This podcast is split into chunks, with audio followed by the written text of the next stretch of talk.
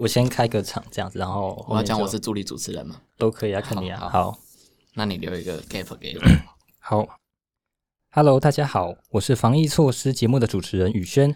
我是助理主持人，啊不是 我等一下，对，再你们到底有没有默契啊？烂爆！本节目由国家文化艺术基金会与台北市文化局赞助播出。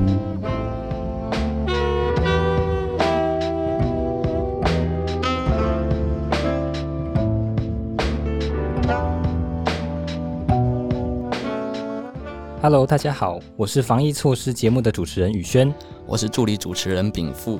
在这个节目中，每一集会邀请不同来宾和我们一起聊聊各种文学领域中令人印象深刻的事情，分享自己的经验和想法。在最后一集节目，我们邀请到诗人廖启瑜和大家聊聊文学创作和研究相关的议题。启瑜是我心目中一个在七年级诗人里面是一个很崇高的存在嘛。七年级大家都会说他们面目模糊啊，但是奇遇就就完全面目狰狞。对，奇遇就是面目狰狞的代表。启瑜现在是在美国的，华盛顿大学什么分校？不是？哎呀，王炳，这个大家看一下，王炳富今天除了迟到之外，这个介绍瞬间得罪这个诗诗人，第二次被封杀。没有那个，我觉得台湾的问题就是这样，因为大家都知道，呃，华盛顿大学是西雅图那一个，嗯，好、所以我们就说那个叫西雅图华大。但是事实上，我们是圣路易华大，因为是没有关系的，所以不是分校，我们就是圣路易华大 （Washington University in St. Louis） 这样子。了解了解。对对对，嗯，那就先谢谢防疫措施的宇轩还有炳富邀请我今天上节目来展现我狰狞的面目。我是七年级诗人廖启宇，这样。现在我在美国的圣路易华盛顿大学念比较文学的博士班。嗯，目前我可能有正在准备出版第三本书的计划。那之前有两本书，一本是二零一二年的《解闭》，一本是二零一七年的小品文集，叫做《别猜》。我一直很很相信一些跟大家都不一样的事情，其中之一就是我没有觉得我很重要。嗯，对，那关于剩下的我，反正我们有一个半小时嘛，我们就嗯 慢慢聊这样子。嗯，在进入其他的更深的议题之前，我想要先用就是一个完全不认识廖启瑜这是一个什么样的人的状态下面，嗯想要先请启瑜分享一下自己为什么会接触到文学，或者是是什么契机使你开始阅读啊、写作，甚至是走上研究这一条路。嗯，我先把之前的话说完好了。就是我刚刚说，我觉得我没有很重要的意思是说，我觉得在广义的浪漫主义的时代，哈，可能从十九世纪到现在，我们都一直相信作者是一个至高无上的天才。那我反而认为他不是天才，他是一个比较谦虚的学习的人。所以你学习的越多，你的那个自我就越是泯灭，然后整个文学史就像是异形一样从你的身体破体而出。我觉得这感觉还蛮好的。呃，其实我大概是从国小开始有一些文学阅读，那那时候那时候仗着记忆力好，就背了很多古典的篇章这样子。那然后大概是到了高中开始有一个神秘的兴趣，叫读杨牧。那那时候是读不懂的啦，应该说现在也读不懂，但是现在自以为懂了一些。但是那个时候读杨牧就是会很认真的去觉得他好美哦，就是不灵不灵不灵，就是处处生的小花的一个诗人这样子。那又更后来就发现写诗好像是一个很浪漫主义的事情，那时候好像没有很懂，就觉得浪漫主义很棒，应该要来表现自我一下，而且诗又是一个不必客观检验的文类嘛，哈，大概是这种种种美丽的误会开始写诗，然后到现在还在澄清那些误会，就是一个很不长进的状态。对，这样可以吗？可以。你 干嘛突然突然跑出来？好，那为什么启瑜会想要出国去继续钻研文学嘛？就是对，而且你研究的领域还特别的特殊的感觉，就是为什么怎么样从中文系，然后到研究所研究法西斯主义纳粹这一块。OK，呃，我觉得我在，其实我我这样说，希望正大中文系的老师如果听到不要太讨厌我了。但是我大概在中文系的后半段开始，我就慢慢把重心移到一个比较现代的状况上。那现代又不是一个台文的现代，而是社会系或者是哲学系的现代。那等于说我修课的这个重心跟关怀，其实都有一些微妙的转变。那那个时候想法其实很简单，就是呃，大家都在做杨木，所以、但是这个东西没有什么，就是是已经变成一个血一个一个红海，嗯所以我的蓝海是在杨牧的少年时代，在那样的情况之下，我接触了他的大学导师，就徐福官先生嗯的作品。那徐福官当然是一个帅气的儒家赛亚人嘛，所以他他见人就骂，那他骂什么？他骂其实国民党的法西斯。所以从那个地方，我开始去慢慢从一些呃徐副官的批评里面去追溯那个国民党变成今天的模样的那个历史的轨迹，大概是这样子让我慢慢跟纳粹接上关系，嗯，有点沉重。对，突然不知道接什么。耶，对不起。其实有很多有趣的地方啊，比如说有些人会认为法西斯是一种成熟的资本主义社会会出现意识形态这样，所以法西斯他们又很野蛮，他其实是一种一群孤独的人。想要寻求一个巨大的什么来代替自己，那种所谓的意识形态了哈。所以这个时候，其实我就觉得，像我们这种高度高张自我的写作风气，事实上它是随时会被滑动的，因为我们都很 alienated 嘛，我们都很孤单，然后都觉得自我很重要。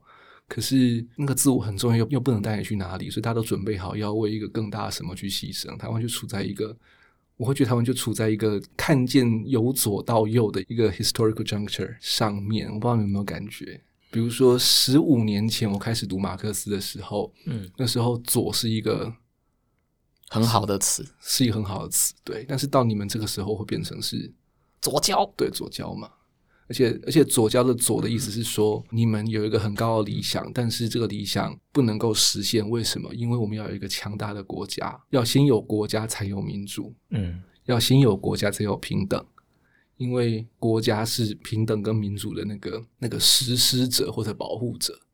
你看，就这样子一路就是往右滑过去了啊、嗯，都没有发现吗？我们太小了，那时候我们才四岁。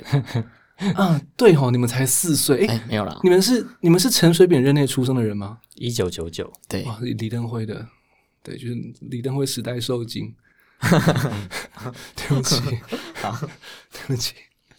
那其余认为，不管是文化上面的一些意识形态，或者是就文学上面的一些发展，刚刚讲了你自己对于之前和现在的观察，那你认为在未来上面有可能会朝什么样的发展？嗯，我会觉得，其实我还蛮最近一直有一种深刻的感觉，因为最近我在教一个同学读网络文学史这样子，那就觉得其实文学其实是某一种文学技术学。的的的 manifestation，那因为是文学技术学，所以其实我觉得我们应该要花一些时间在看媒介的问题。嗯那在这个意义上，我觉得脸书真的是彻底的改变了我们的写作的样貌，而且这几天还在讲流量诗的流量这件事情。啊，哎对，就是诗的流量嘛。因为脸书是一个很好的量化的工具。嗯你以前大家可以说，主编喜欢我的诗，主编是一个特殊的存在，嗯但是现在就是流量嘛，一个赞跟一千个赞就是不一样。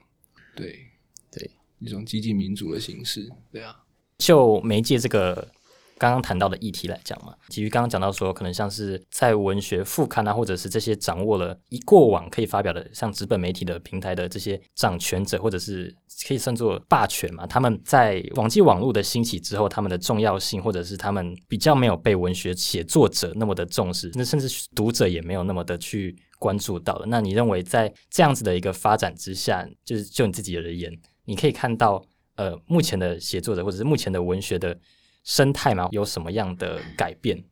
其实我想要，我是想要避免就是一种，我现在我现在狰狞的那个，就是我现在的本命没有露出，我现在先从就是 tender 的地方开始。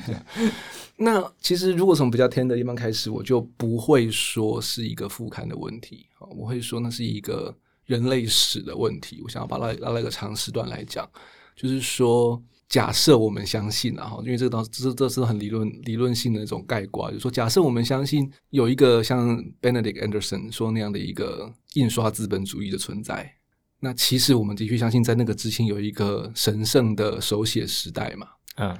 那个手写时代之后，就开始有各式各样的印刷术，所以在中国的脉络底下可能是宋朝，嗯。在西洋脉络底下可能是文艺复兴，嗯，那那个地方开始有各种人会在权威许可之外的范围开始自己印东西，那这个印东西其实就是他他就在挑战那个单一的文化中心嘛，嗯。所以其实某个意义上，我们今天会觉得好像副刊很了不起，实际上副刊在某一些年代的时候，它是一个挑战者，啊。就是在往前七十年或往往前八十年，比如说民国初年的中国社会嘛，或者在日本，特别是日本的殖民底下，副刊的挑战者啊，只是因为技术的关系，副刊的动员方式跟网络媒体不一样，所以当他逐渐失去那个动员力的时候，他就会转而去讲一些他过去批评的东西，比如说品味啊，比如说门槛啊，比如说权威啊，这东西副刊以前是不讲的嘛。你看《新青年》来稿就等，谁会跟你讲说，你看你写错字？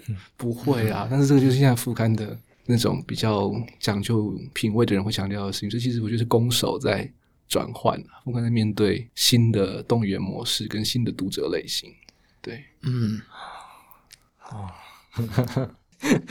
来谈一下，就是其余之前针对呃文学奖的议题，他有在脸书上面有发文嘛，然后提出了三点的看法。他认为第一点是要破除评审的裙带裙带的关系，那第二个是建立风博的机制，那第三个是文学批评入奖。那我比较想要现在比较想谈的是呃文学批评这个部分，因为在台湾的语文教育里面，似乎是很不注重文学批评嘛，就是它相较于其他的可能像是阅读理解或者是写作上面的话，可能文学批评是几乎是没有在呃教育体制里面出现的。那我不知道其余对于这样的现象有什么样的看法或者是意见？我觉得我不是一个很好的询问对象，因为我在早二十年前的话，我会说我就是一个创作者。嗯我就是一个严格定义的那种自我期许的那一种战斗力旺盛的创作者。嗯那嗯，从那样的角度出发，我后来去想这些问题，我会说，其实我所有的评论都是创作里面的心得。啊我的意思是说，一个创作者他想的问题越多，技术越好，面向越广的时候，那个东西会被他拿来当做某种阅读的技术，用在作品身上。在阅读的技术，对啊，比如说有时候我们去抓杨木的诗的韵脚，嗯那个韵韵脚织的多密，就就像就像紧身衣一样嘛。对啊，那就赛就像赛人的裤子嘛，就是宇宙宇宙爆炸都不会破这样。对，然后你用那样的标准去检视其他人的生意安排，那其实就是一个阅读方式啊。那那完全是从一个读一个创作者的角度去展开的阅读术。嗯所以从这种角度来看，我不会觉得评论跟创作是分开的。嗯它应该是在一起的。那台湾之所以会有我们今天看到的这一种评论风气的问题，其实我觉得更根本说就是创作风气也出问题。是指哪个方面？呃，这个问题有不同层面的谈法，不知道你怎么看这个问题。如果是我，我会说，呃，最你是想说创作者不读东西吗？没有没有没有没有那么直接就跑出来这个，这这这个当然是这个当然是要 买会员才会有看才会看到部分这样，因为我们今天这个是对，就是说我觉得最务实就是最最就是 technologically 的讲法，就是我们活在一个高度网络动员的年代，嗯。这个媒介让每一个人都能够成为作者，啊。那等于说我们抢的是时效嘛，是。而不是某一种某一种隽永，也不用去，就某一种能够让你注意力维持两分钟以上的的的生产 模式。所以在这种时候，其实作者本来就不容易被鼓励去写出比较有挑战性的东西，这是第一件事。我讲挑战指的是严格意义的风格挑战，不是某一种站在权威对面去骂人家的这种挑战哦。嗯那等于说，因为我的文字缺乏某一种挑战性，所以这时候取代了我的文字的就是我，我这个人的形象。啊我这个人的风格，我这个人有不有趣。然后有这么多我的时候，其实重点就反而变成是怎么样突出一个文学之外的东西，而不是文学的技术呈现的我。那当人这么多的时候，其实他会进一步去挤压到评论的位置，因为当每个人都是作者的时候，评论才是稀缺资源嘛。嗯嗯过过去状态是可能，比如说只有一个人可以写，其他人你们都来当当我的评论。那现在每个人都是坐着的时候，评论反而变得很重要，评论变得很稀少。可是因为大家都在讲我，所以大家都用我在评论，那这个我就变成是我喜不喜欢，啊。我讨不讨厌的那一种风气，我觉得这样是一路过来的，所以我没有觉得，我没有觉得台湾的语文教育轻视评论，台湾语文教育是可能更根本的来讲是，好像我们正在背向某一个更博学沉着的养成的方向前进，对我可能会这样说。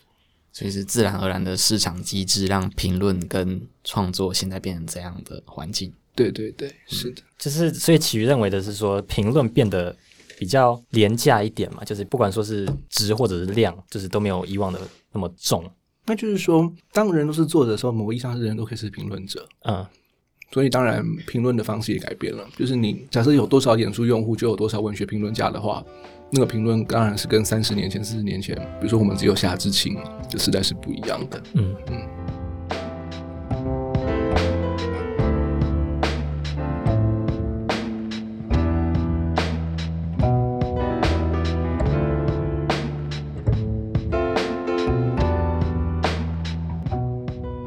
启瑜在二零一九年的时候有受呃有一个专访，那是和嗯子轩嘛，对对对，在那个台台积积电电台积电青年文学的得奖的专刊的里面，其余认为说，就是余光中移动在金与席、狂与娟的多重的光谱里面，然后其余自己会常常怀疑说，文学是否是指依随的时代来反映着现实？那他提出了一些看法，比如说就是如何反映，那这个反映出来的是谁的现实？如果现实被反映了，那文学就介入了社会吗？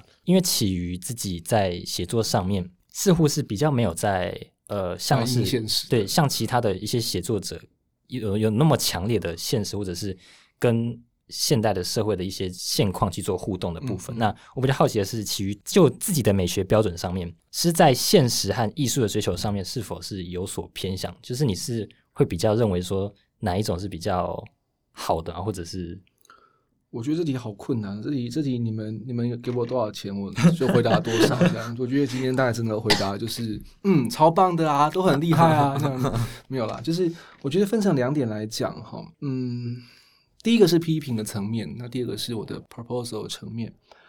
那在批评的层面，我觉得我想要开头讲的是那个那个 Christy Va 的文章，叫做呃 Can the Subaltern Speak，就是用今天讲法叫做叫做庶民能讲话吗？好，那 Can the Subaltern Speak 的结论是，他们讲的话知识分子是听不懂的。嗯但是我们就让他讲下去，就是即使他们讲话就像是他的意思，假设外面有就是有一万只昆虫好了，一万只蟑螂，他们在讲话，我们就让他讲。那其实如果说这个是一个一个出发点的话，那其实我们就会看到，其实绝大多数我们号称是民主的，号称是反映现实的那些人，事实上都是掌握了文化资本的经营。所以他们并没有真的如他们自己所说的是一个忠实的在反映现实的，啊，他们嗯他们很多时候他们其实创造出某一种可以动员出苦民所苦的感觉。对他们可以动员出庶民的现实来，这个现实其实是他们创造出来的东西。所以从这个地方，我没有，我不会去，之所以去，我不会主动的去强调说我有强烈的社会性，其实是因为我很没有自信，我很不敢像某一些人就直接跳到某一个代言的位置上去说，因为我觉得那其实某个意义上，到底是我代表你，还是我在消费你，这个很难讲。嗯这是第一点哈。但是我会说，文学是现实的，那这个现实或者是社会的，这样意思是说，其实就连我们写字的时候，就我们还不要讲到文学的这种篇章的概念，我们讲一个字、有没有写对的时候，其实文学就已经含在社会的规范里面了。嗯嗯，所以其实与其去把文学跟就美就是所谓的美学跟现实或者个人跟社会对立起来，我觉得这个问题本身就是一个可以被挑战的问题。其实当我们越是去了解自己，就没有那么重要，自己就是一个历史跟社会的偶然的时候，其实我的那个所谓的个人创造，事实上本来就是社会的一部分。所以在这个意义上，我当然可以说，当我偶尔有一些美好的时刻，有了所谓的独创性，假设有这个东西，其实它就在某个意义上突破了社会规范，某个意义上，在这个意义上，我就做了某一种种社会批判，嗯嗯我是这样想问题的啦。所以我就没有很喜欢这两造。一造它就是一种虚构现实去动员的，一种是把自我当成是至高无上的东西。你们都不理我，你们都不理解我，我跟我的伤痛是永远的好朋友。另外一个极端，这两个东西我都是不同意的。我觉得我总是比较比较比较一种没有本体论的一种水母的 状态的那种东西。对，嗯，刚刚其实有提到说，文学是包含在现实里面，不是是这样子吗？我我还是我记错了？就是 socialize，就是文学和现实是其实是文学仍然是现实的。反正就是就就这个部分，就是其余自己在出版第一本诗集《解闭》的时候，然后你自己有提到说，你自己认为是呃，你把自己比作是一个文字的配送员。嗯嗯，那我会比较好奇的是，这个部分可呃，可不可以就这个文字配送员的这个部分，可以再做更进一步的讲解？就是或者是。你以前认为你是文字配送员，那现就现在来讲的话，你仍然认为你自己是一个文字的配送。就是有的创作者会说，这东西不是我写的，是某种神灵透过了我的手把这些诗写出来。嗯，那你说你自己是文字配送员，那你你对创作这角色是？嗯，如果顺着刚刚的脉络往下讲，当然那首诗我想要讲的应该是让岳母也晓得我的工作。我觉得岳母真的是全世界最可怕的存在，因为他你有岳母了。我也希望我有岳母，为什么要为什么要对为什么要对 romantic shaming？我的意思是说，就是嗯，永远有一个跟你实际上关系很亲近的人，他他可以不了解你在干什么。我觉得这种事对于像我们这种就是知识的黑手来讲是很可怕的事情。对，那呃，但是如果今天要讲文字配送员的话，我会说跟今天的讨论连在一起，我会说其实呃，我没有很喜欢神灵这个讲法，因为神灵。他是靠着奇迹出现的。啊，所以好像说神灵的言下之意是，呃，我是那个伟大的祭神。但事实上我我也没有那么伟大了，我就只是一个，就是连鸡桶都不是，对，我的鸡桶不是，我就只是一个了解到我的我的货柜里面有一个东西可能比我自己还要重要，我要把它在正确的时候送到正确的地方，这样子，嗯，对，好像我不知道，就我自己来看来呢，其余好像是把自己。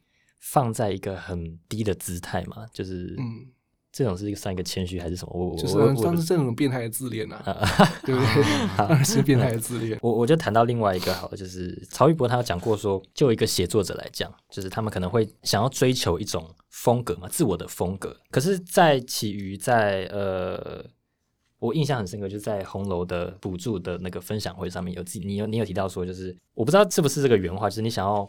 放弃风格，还是就是你想要舍去就是自我的风格，然后就是就《秋兴八首》这个作品来讲，要先读吗？《秋兴八首》的简介一下，就是大家可能不知道《秋兴八首》是这个，因为我觉得没有很必要了，因为那个其实我我跟杜甫也没有真的那么密切的关系啊。反正就是那是那是呃，起于去模仿了八位现代诗名家的风格，然后去创作出来的一种一个祖诗，一个祖诗，然后他在。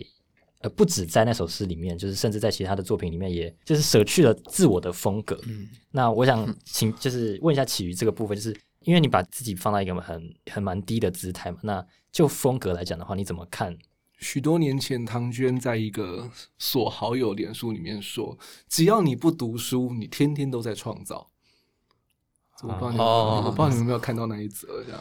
嗯，我觉得这是一个我还蛮喜欢讲话，因为其实很多时候，好赞我们讲风格，意思其实是我们不知道它存在过啊。嗯，对，所以风格的执迷其实是来自于天才的执迷，天才的执迷来自于对我的一种执迷，一种极度无码的自恋的状态，才会那么需要风格。嗯，那可那可能是因为我写了那么多年之后。可能搞不好我已经有了风格，所以我就觉得这东西好像 dispensable，这也有可能啦。但是至少在我的一个梦想上，我要反对这种自恋，我当然就要贯彻到底。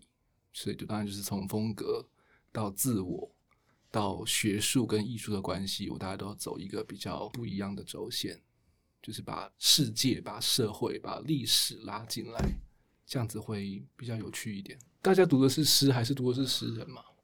这又回到刚刚那个，对，嗯，我跟我学长读那那一首《球星八首》，嗯然后他就说读完这首，确定其余是七年级中最强的诗人。呃，谢谢这个，谢谢台大台文所，谢谢 黄胜祥大大。哎，没有讲你被发现。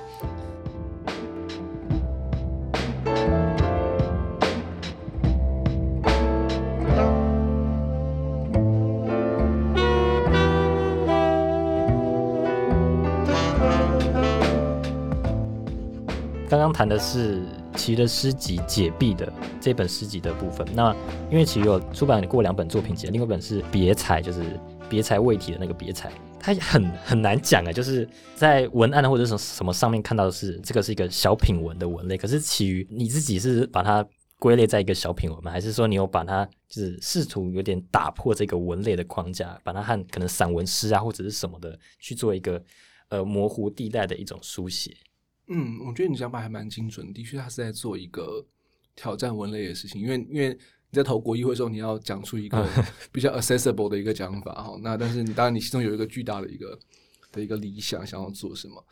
那对啊，就是别才他就想要挑战一些，比如说比如说我曾经用用日本漫画的对白方式去写写两个少女的对话，或者你去回到一些。神秘的，像老师就是倾吐，就是为了老师，我要所谓剥除全部的武衣，嗯，那样的一个状态。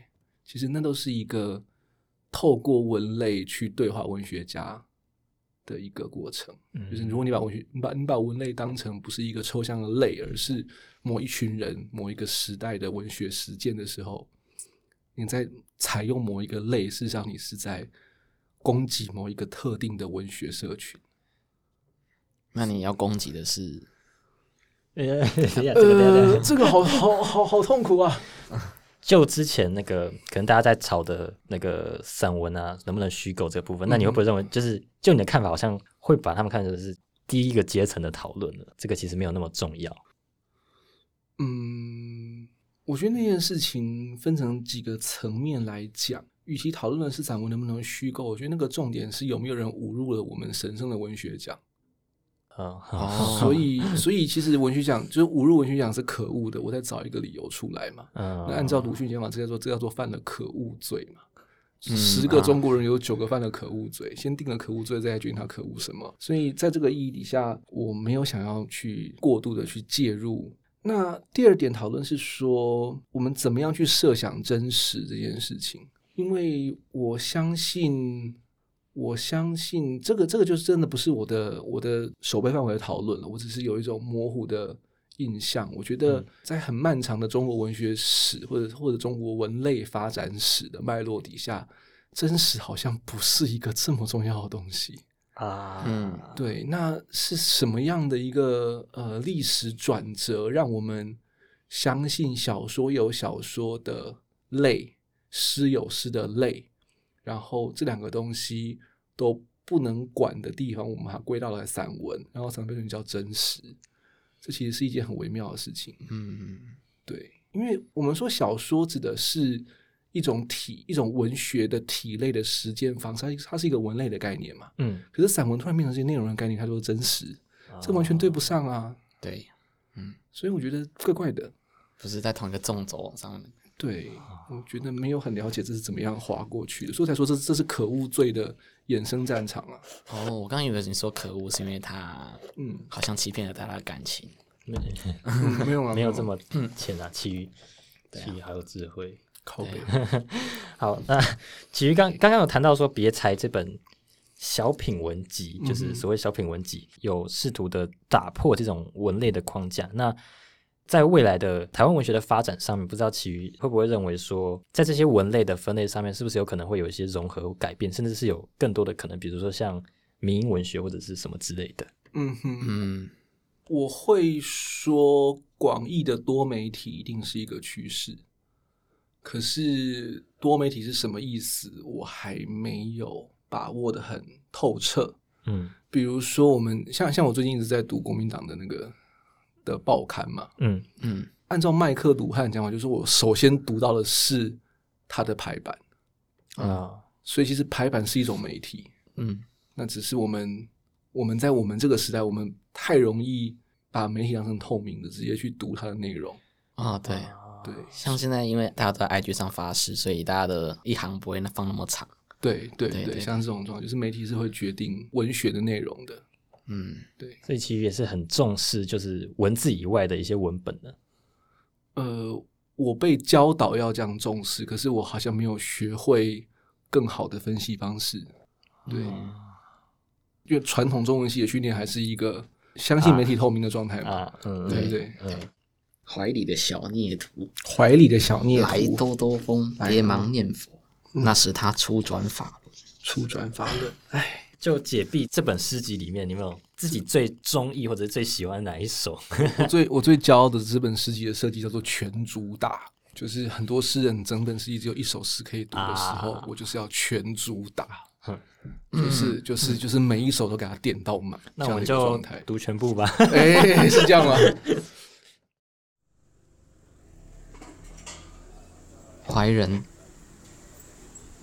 重藤昨夜的诗。当蓝天焊接着青金属，鳞状云演起了极静的烧伤，那微弱的讯号。越过港区解体的汽车，那讯号。越过一万张锈蚀的铁窗，叹了一口气。唉，这是怎么样？因为怀人，所以重藤昨夜的诗。我我的我的理解是我看到题目，然后我看到第一句冲藤作业的诗，好像是这两件事情是同时发生的。你说怀人跟藤诗是同时发生，像是要修改某一种印象，或者是嗯，我觉得这样好像是一种理解方式，对不对？就是真正的人是不可见的，只有怀人。嗯，但是怀人又不又又不令人开心，所以你又要进一步去去改造你的记忆。这个非常的现代主义啊！按照你这种解法了，对，就是一个孤独的人如何跟他的记忆搏斗的故事。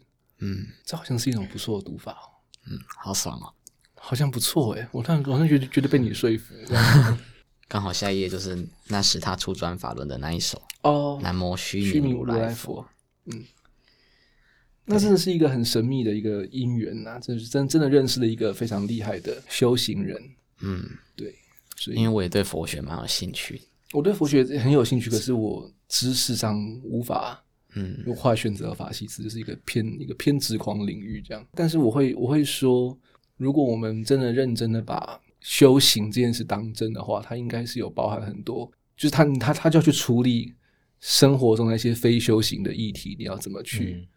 那在这个意义上的确，我会觉得自在好像是一种修行，因为你不可能时时刻刻都修行。嗯嗯，其实真的好有智慧。刚刚蝙蝠念的那首《怀人》是在其余的诗集《解壁》杨牧老师的序里面有提到的那一首，所以呃刚刚蝙蝠才选那首来念。那谈到杨牧老师，就是呃，其余在二零一九年的时候有从美国回来台师大演讲嘛，然后那时候就是他。给我们的文本里面有《秋兴八首》那首这首诗，然后就是里面有很多像余光中啊、雅西啊，就是这些诗人，那里面就是独独漏了杨牧。那时候就是其余有讲说，因为杨牧是最厉害的，那因为他他藏在这些诗人的里面，就是当别人接不下去的时候，要用句点的时候，杨牧可以接下去。那就可能像是承接上你刚刚谈到的风格的问题，是不是？呃，你认为杨牧老师在他的作品或者是他的这个所谓的风格？是杨牧是集大成者，对，这样是这样子。我想要提出一个可能连杨牧老师在世的时候都不会很乐见的一种 诠释方式哦。我现我现在这个真的是我这一代人才会这样说了哈。嗯，就是比如说呃，大家可能会认为老师是一个最后一个人文主义者，嗯，这样的讲法。哦，那那那就是十五世纪、十六世纪的人文主义者嘛。或者所谓的有中间偏左的关怀，这可能就是来到一个比较后马克思十九世纪以后语境。嗯，但是如果是我来说的话，当然是会说杨牧老师是一个呃完全没有意志也没有神识的一个黑暗的文学机器。这是一个非常非常现代主义式的。第一次有人听到这样有人这样说杨牧，那这样的意思当然就是说我完全。应该说，我有意的去忽视了，在这样在这样几个方式里面，我有意去忽视了老师的具体的文学脉络跟养成。我想杨牧是一个可以含藏无限技术的一个，像是操作手册这样的东西。嗯，那如果从这样去理解老师的话，的确我比的就不是风格，我比的也不是呃所谓的感染力，因为这些东西都是机械的后端嘛。我们要比的是机械本身，就是他杨牧老师就是一部厉害的跑车，这样。所以我们把那个厉害的跑车引擎抓到不同的跑车车身里面去的时候，那不是就会跑嘛？而且会跑得更好，这样。嗯，所以某个意义上，你掌握我自己自我期许是用杨牧老师的技术去驱动这些东西。所以重点是技术，不是风格或者内容。对对对对。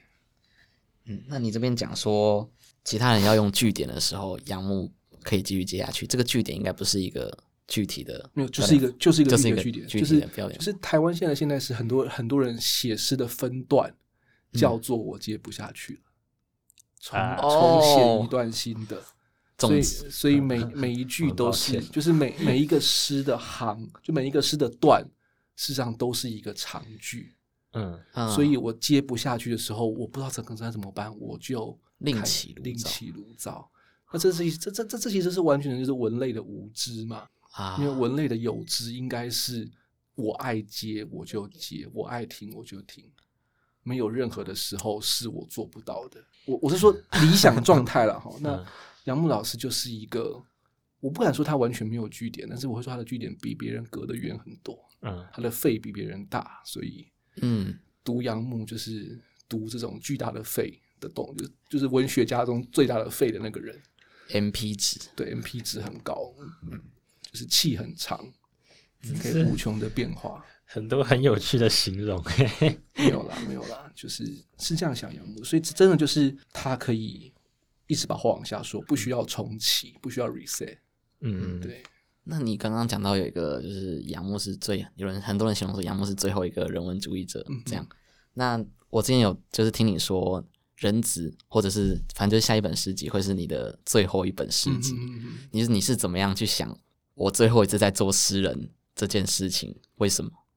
就是比较浪漫的讲法，当然就会是为什么佛教曾经那么兴盛？那是因为许许多多知道自己的投胎处的罗汉，看到了这一世在印度的中部有一个人叫做悉达多，嗯，他会来这边成佛。那他成佛是这个世界有佛教的开始。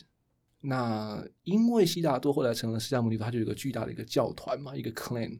对，那他撤了之后呢，这些罗汉就纷纷自杀。嗯，对，就是各自就各自去入五余涅槃对，就各自去各自地方，就是过新的生活。嗯，那这几年的确，我会觉得老师是我最重视的那一个读者，是就是我要缴那么多成绩给他看，就是。老师，你你你的你的教法，就是有人在好好做这样。那现在老师没了，我就不知道该怎么办呢？就是好像我的旧爱很强大，以至于我的新欢无论如何都无法产生这样子。所以这个也是，就是基于在可能认为说这一本诗集是最后一本诗集的，很可能对。好，我们延续的这个。其余对杨牧老师的这样的一个定位嘛，就是把老师视为是最重要的读者的这个部分。那因为其余在另外一个和蒋阔宇在一个叫干嘛不一头去撞死？呃，在鸡蛋与在鸡蛋与高墙间，我选择一头撞死里面。然后你要你要提到，就是这个你也提到说，台湾在建构主这个主体性的时候，是以那个找出敌人来操作的。那这个部分，我记得好像是是盛祥还是谁有提过，就是在文学里面，嗯，好像只有老师和敌人，没有所谓朋友这件事情。那我不知道其余就你来看文学上面的，或者是不局限于文学上面的这些。互动嘛，你是怎么看待老师啊，或者是朋友和敌人这个？而且感觉你敌人特别多。对啊，对啊，对啊，朋友就是敌人的前阶段嘛。啊，对对对对对对，没错。我不知道哎，盛祥这这盛祥评论我的状态吗？还是刚刚那句话？就是应该不是吧？他他他自己你说朋友是敌人的前，因为就是他他说就是你们刚刚说什么说文学在只有只有老师跟敌人。呃，我听盛祥讲过，可是我不确定是不是盛祥自己独创的。OK，所以他并不是评论我，他应该不是一个。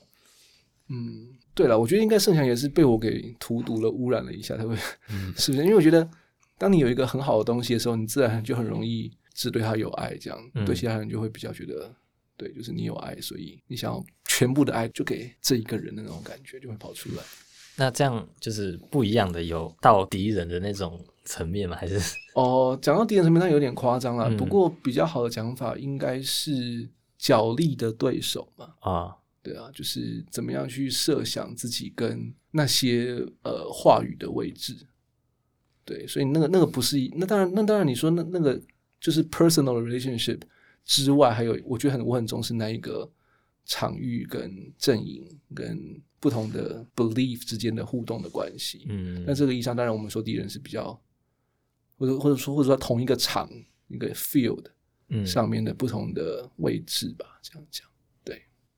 嗯，位置是相对的嘛？那就呃，你刚刚讲的呃，可能比较没有所谓的朋友的这个这个角色，因为其余在大学和研究所硕士里面是读的是都是正大的中文。对对对，其余你之前是在大学阶段是有参加过长廊诗社的吧？嗯，对，是，就是那你你是把诗社视为是一个磨练技巧的场域吗？还是说，就是因为你你刚刚提到说，你认为文学里面是没有？朋友的，嗯嗯，或者说朋友是敌人的前阶段 这样子。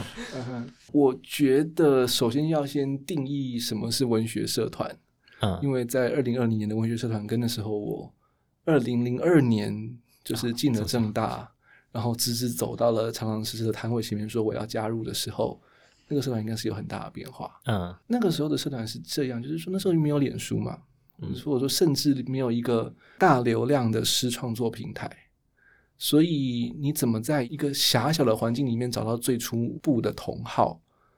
那是那个时候的文学社团的功用。嗯，呃，那个时候玩文学团就是结识那一个学校里面的同年龄或者相似年龄的爱好者。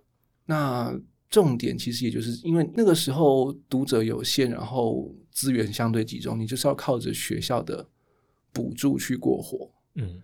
所以那种状态底下，你也不容易办出太大规模活动。你就是，其实与其说学校给你钱办活动，不如说是学校给你钱，让你维持住你的这个小小的社团，维持住某一种 barely life 的状态。嗯，好，那这种状态底下，当然就不容易有现在的这种。其实我们现在社团也差不多。真的吗？就学校给一点点钱，然后这样。可是比如说像像我们现在录防疫措施，这个就不是那时候会有的事情，因为那那时候连这种。文化部的预算都不存在，好。对对对，所以是有点像是透过这些社团的参与，然后了解到说，在这个圈圈里面的其他人，然后进而去有点像找到自己的定位嘛，就是有个对照组，然后我要建立自己的创作，就不管不管他们以后是怎么发展，就是管好你自己这样。我觉得这样自然是跟现在对比之下，我会这样说，嗯，对，像那个时候。那个时候，我们都是有所谓的学长姐教我们写诗读诗嘛。嗯，对。那那个时候，因为没有发展媒体，所以学长姐的讲评会很变得很重要啊。嗯，那现在就是一个，就是啊，我就是流量大，你啊你就是恶意攻击我啊，那个就是不一样的状态。对，具体的，具体的，具体的，具体的，具体的。就你所观察到的一些文学社群啊，不管是实体的诗社，或者是网络上面的一些文学的结社，就是你有什么样的看法或者是建议？嗯，这不是我在对你们提建议，这是有人告诉我这句话，嗯，给他很大的收获。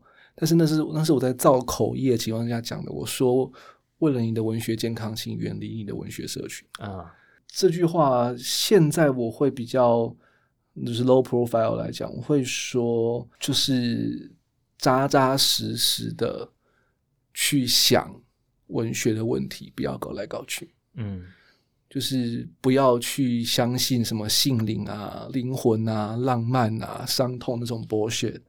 那好好谈文学在实质上的问题，它的发展、它的操作、它的技术，我觉得就是我们一起来经历一个彻底的启蒙的状态的文学。嗯，就是启蒙文学不是说我拿文学去启蒙别人，而是说你把种种具体的概念的偶像都拆掉的一个跟文学就是无套百分之百亲密接触的一个状态。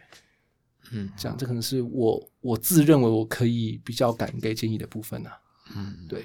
刚刚奇宇也提到了很多，就是他自己在呃创作和研究的途中所观察到的一些事情。那不管是好的或者是不好的方面，节目的最后想要问一下奇宇，就是你对于未来的文学写作者或者是文学的研究者有什么样的期待？我觉得特别就是那种，就是文学创作者，他们要去读各式各样的研究所。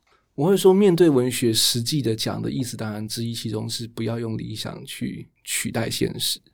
嗯，那台湾的高教有台湾高教的危机，这个危机有有很大一部分来自于我们创造了比市场还要多的需求的的人的毕业生。嗯嗯，对，所以一方面我们就会看到转型成功就会变成是斜杠作家，嗯，但是。转型失败就是只有卤蛇，欢迎光临。没有你们要加什么油？对对，你们要 对对，就是那种状态。对，所以某个意义上，我会说，除了我爱文学这一种，就是从动机出发的话，其实要想一想，我能够对文学做什么，从这个地方来考虑自己的未来发展。那比如说，曾经我觉得不讲名字，有一些人。他们其实我们都知道，他他念台文所目的，其实是为了要写一个呃叫做论文东西来称赞他喜欢的作家啊。那这种广义的台文叶配文，其实某个意义上，就算你博士毕业，你是不容易有进一步的发展。所以，与其用作家的喜不喜欢或者对文学的爱不爱好出发，我觉得更重要的是，呃，我们能够给文学什么？嗯，我是这样想啦。爱你，奇遇，奇遇真的好赞哦！爱你，我们要要结束了嘛？奇遇有什么要补充的吗？嗯，当然，第一件事情是我想要谢谢你们，就是给我这个机会来跟喜欢文学或者是好奇我的狰狞面目的朋友一个呃深入了解我的的一个下午。然后接下来我也会呃，就在在工商时间，因为这个我们都不知道。下一届美国总统是谁？所以呃，所以我还会留在台湾半年。那希望这段时间如果有兴趣谈谈文学的，我们都可以用各种管道来进行更多、更丰富、更深入的交流。那希望我能够起到微末的贡献。请搜寻廖启瑜，廖启瑜 是吧？下面对，好。那今天非常谢谢启瑜和我们聊了这么多。防疫措施在二零二零年的十月开始在各大平台每周更新一集，整个节目也在第八集这里告一个段落。有任何的意见或回馈，都非常欢迎到粉丝专业。再次谢谢启瑜还有各位的陪伴，我们有缘再见。谢谢宇轩，谢谢禀赋，谢谢启瑜。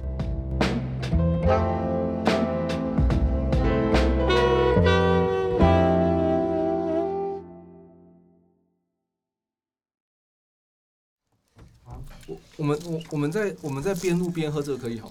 可以啊。好，我 会会我会远一点这样喝啦。不用不用不用，越大声就就越有效果。越有声。所以，我们是一个轻松的节目？就是是一个欢乐。前面的来宾就会留言，为什么他没有饮料？哎，对。喝。哎呀，好了，我带了，我带了，我带了。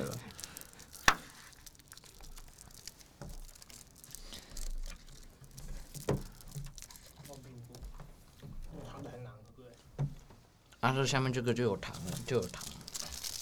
你不能再胖。哦哦呵。其实我其实我觉得年轻的时候要胖一点，就是胶原蛋白比较够。还会抽高吗？对，还会抽，真的会，真的会。就是我在大学时候有几个觉得真的就是比较胖的女生，现在变超好看。就真的是十五年过去一样，哇！我觉得女生就胖一点比较好看。对，真的，这是我的审美。对，余华说，这就好像，对，这个很棒。所以现在，所以现在已经是，我已经，我刚的糟糕，真真的真的已经，哎，真的已经在时间之内了。对，干，干，这个不好吧？喂喂，啊，这个戴起来可以听到自己的声音了。对，然后喂，就是你们讲话，我看一下够不够大声。好。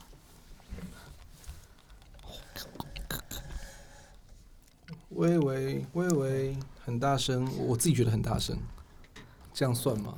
诶，应该可以再，就是它靠近一点之类的，像这样子，或者是你 ASMR，MMR，牛牛豆、水豆、百日咳，任何任何出任何出国去美国念书都要什么是 AMR 啊？对，来来，这样这样可以吗？可以啊，可以啊，可以。还有咬珍珠的声音。说真的，我想到更糟糕的事情。对，就是因为你知道很多很多时候没办法一镜到底，所以你你看你录完影像之后，那个就是 actress 还要去录音室录第二轨，然后再配回来。他说，听说他们就是嚼珍珠去制造那个，对，真的听说啦，我不知道。